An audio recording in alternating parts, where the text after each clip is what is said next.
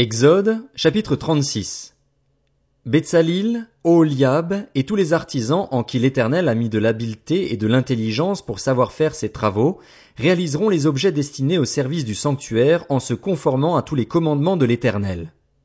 Moïse appela Betsalil, Oholiab et tous les artisans dans l'esprit desquels l'Éternel avait mis de l'habileté, tous ceux dont le cœur était disposé à s'appliquer à ce travail pour le réaliser. Ils prirent devant Moïse toutes les offrandes qu'avaient apportées les Israélites pour faire les objets destinés au service du sanctuaire. Chaque matin, on apportait encore à Moïse des offrandes volontaires.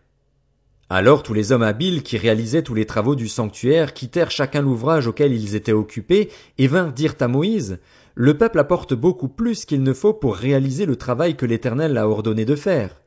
Moïse fit faire cette proclamation dans le camp. Que personne, homme ou femme, ne prépare plus d'offrandes pour le sanctuaire. On empêcha ainsi le peuple d'en apporter. Les objets préparés suffisaient pour tous les travaux à réaliser, et il y en avait même trop. Tous les artisans qui accomplirent ce travail firent le tabernacle avec dix tapis en fin lin retors et en fil bleu, pourpre et cramoisi. On y représenta des chérubins selon l'art du brodeur.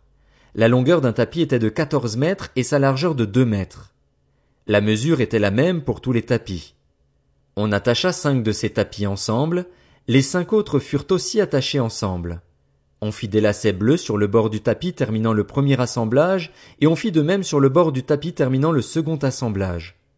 On mit cinquante lacets au premier tapis et cinquante lacets sur le bord du tapis terminant le second assemblage. Ces lacets correspondaient les uns aux autres.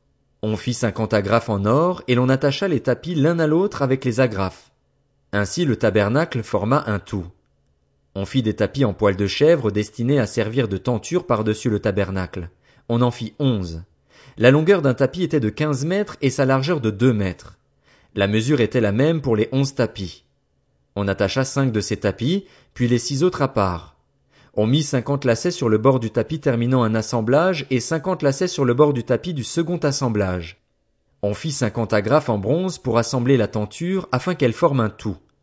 On fit pour la tenture une couverture de peau de bélier teinte en rouge et une couverture de peau de dauphin qui devaient être mises par-dessus.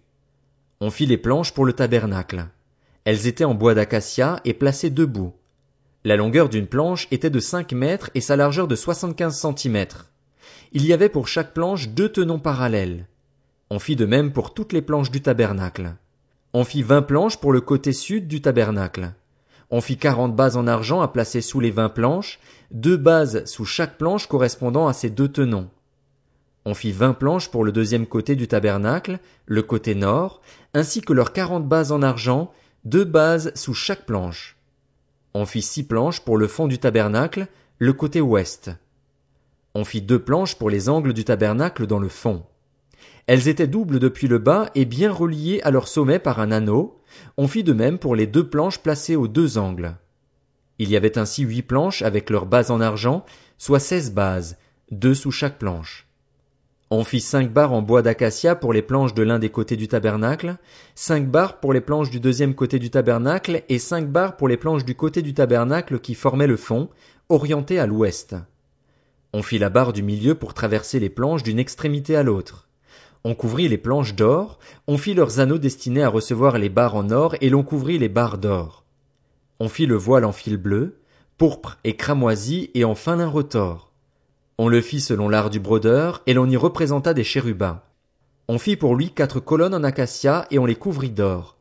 Elles avaient des crochets en or et l'on fondit pour elles quatre bases en argent. On fit pour l'entrée de la tente un rideau en fil bleu, pourpre et cramoisi et en fin lin retors. C'était un ouvrage de broderie.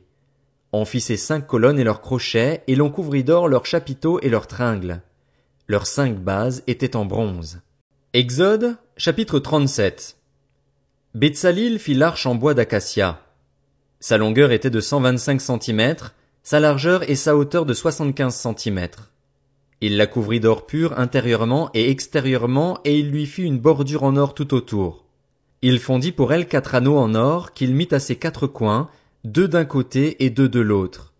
Il fit des barres en bois d'acacia et les couvrit d'or. Il passa les barres destinées à son transport dans les anneaux situés sur les côtés du coffre. Il fit un couvercle en or pur. Sa longueur était de cent vingt-cinq centimètres et sa largeur de soixante-quinze centimètres. Il fit deux chérubins en or, en or battu, aux deux extrémités de ce couvercle, un chérubin à l'une des extrémités et un chérubin à l'autre extrémité.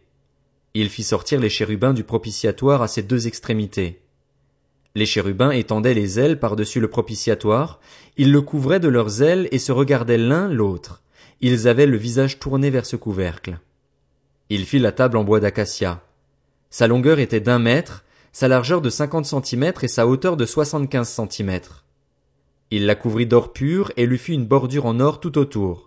Il fit tout autour un cadre de huit centimètres de large sur lequel il mit une bordure d'or.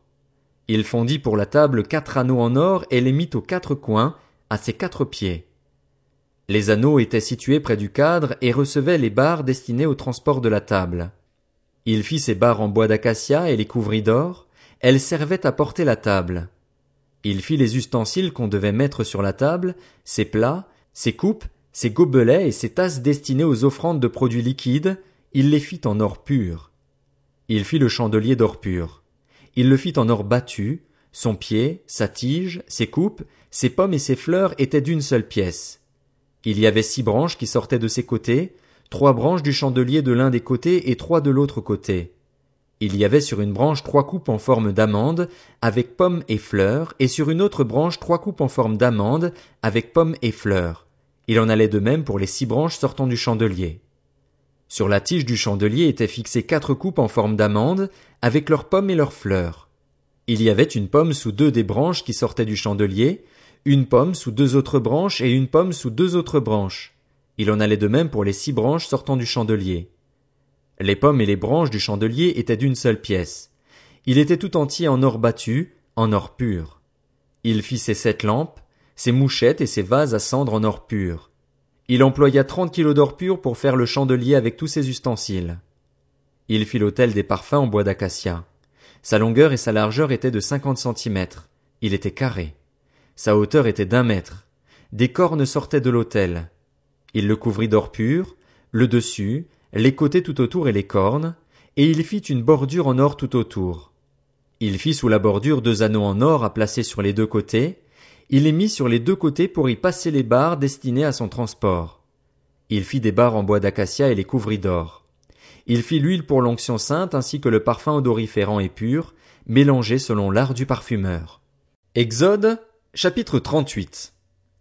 Il fit l'autel des holocaustes en bois d'acacia. Sa longueur et sa largeur étaient de deux mètres et demi, il était carré. Sa hauteur était d'un mètre et demi. Aux quatre coins, il fit des cornes qui sortaient de l'autel et il le couvrit de bronze. Il fit tous les ustensiles de l'autel, les cendriers, les pelles, les bassins, les fourchettes et les brûles parfums. Il fit tous ces ustensiles en bronze. Il fit pour l'autel une grille en bronze en forme de treillis. Il la plaça sous le rebord de l'autel, dans la partie inférieure. Elle arrivait à mi-hauteur de l'autel. Il fondit quatre anneaux qu'il mit aux quatre coins de la grille de bronze pour recevoir les barres. Il fit ces barres en bois d'acacia et les couvrit de bronze. Il passa dans les anneaux situés sur les côtés de l'autel les barres destinées à son transport. Il le fit creux avec des planches. Il fit la cuve en bronze avec sa base en bronze en employant les miroirs des femmes qui se rassemblaient à l'entrée de la tente de la rencontre. Il fit le parvis. Pour former cette cour du côté sud, il y avait des toiles en fin lin retors sur une longueur de cinquante mètres avec vingt colonnes reposant sur vingt bases en bronze. Les crochets des colonnes et leurs tringles étaient en argent. Du côté nord, il y avait cinquante mètres de toile avec vingt colonnes et leurs vingt bases en bronze. Les crochets des colonnes et leurs tringles étaient en argent. Du côté ouest, il y avait vingt-cinq mètres de toile avec dix colonnes et leurs dix bases. Les crochets des colonnes et leurs tringles étaient en argent.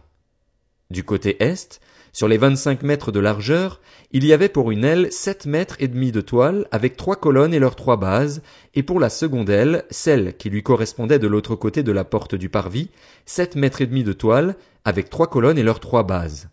Toutes les toiles qui formaient l'enceinte du parvis étaient en fin lin retors. Les bases pour les colonnes étaient en bronze, les crochets des colonnes et leurs tringles étaient en argent, et leurs chapiteaux étaient couverts d'argent. Toutes les colonnes du parvis étaient reliées par des tringles en argent. Le rideau de la porte du parvis était un ouvrage de broderie en fil bleu, pourpre et cramoisi et en fin lin retors. Il avait une longueur de dix mètres et sa hauteur était de deux mètres et demi, comme la largeur des toiles du parvis. Ses quatre colonnes et leurs quatre bases étaient en bronze, les crochets et leurs tringles étaient en argent, et leurs chapiteaux étaient couverts d'argent. Tous les pieux de l'enceinte du tabernacle et du parvis étaient en bronze. Voici les comptes du tabernacle, du tabernacle du témoignage. Ils furent établis suivant l'ordre de Moïse par les soins des Lévites sous la direction d'Itamar, le fils du prêtre Aaron. Betsalil, fils d'Uri et petit-fils d'Ur, de la tribu de Juda, fit tout ce que l'Éternel avait ordonné à Moïse. Il eut pour aide Oholiab, fils d'Aïsamak, de la tribu de Dan, un homme habile à graver, à inventer et à broder sur les étoffes teintes en bleu, en pourpre, en cramoisi et sur le fin lin. La quantité totale d'or employée à ce travail pour tous les travaux du sanctuaire et qui était le produit des offrandes s'élevait à 943 kilos d'après la valeur étalon du sanctuaire. La quantité d'argent provenant des membres de l'assemblée que l'on avait dénombré s'élevait à près de 3017 kilos et 750 grammes, d'après la valeur étalon du sanctuaire. Cela correspondait à 5 grammes par personne, la moitié d'une pièce, d'après la valeur étalon du sanctuaire. Pour chaque homme âgé de 20 ans et plus compris dans le dénombrement, c'est-à-dire pour 603 550 hommes. Avec 3000 kilos d'argent, on fondit les bases du sanctuaire et les bases du voile. 100 bases pour les 3000 kilos, 30 kilos par base et avec les 17 kilos et 750 grammes restants, on fit les crochets et les tringles pour les colonnes et on couvrit les chapiteaux. La quantité de bronze provenant des offrandes s'élevait à 2340 kilos. On en fit les bases de l'entrée de la tente de la rencontre, l'autel de bronze avec sa grille et tous les ustensiles de l'autel, les bases du pourtour du parvis, celles de la porte de cette cour et tous les pieux de l'enceinte du tabernacle du parvis.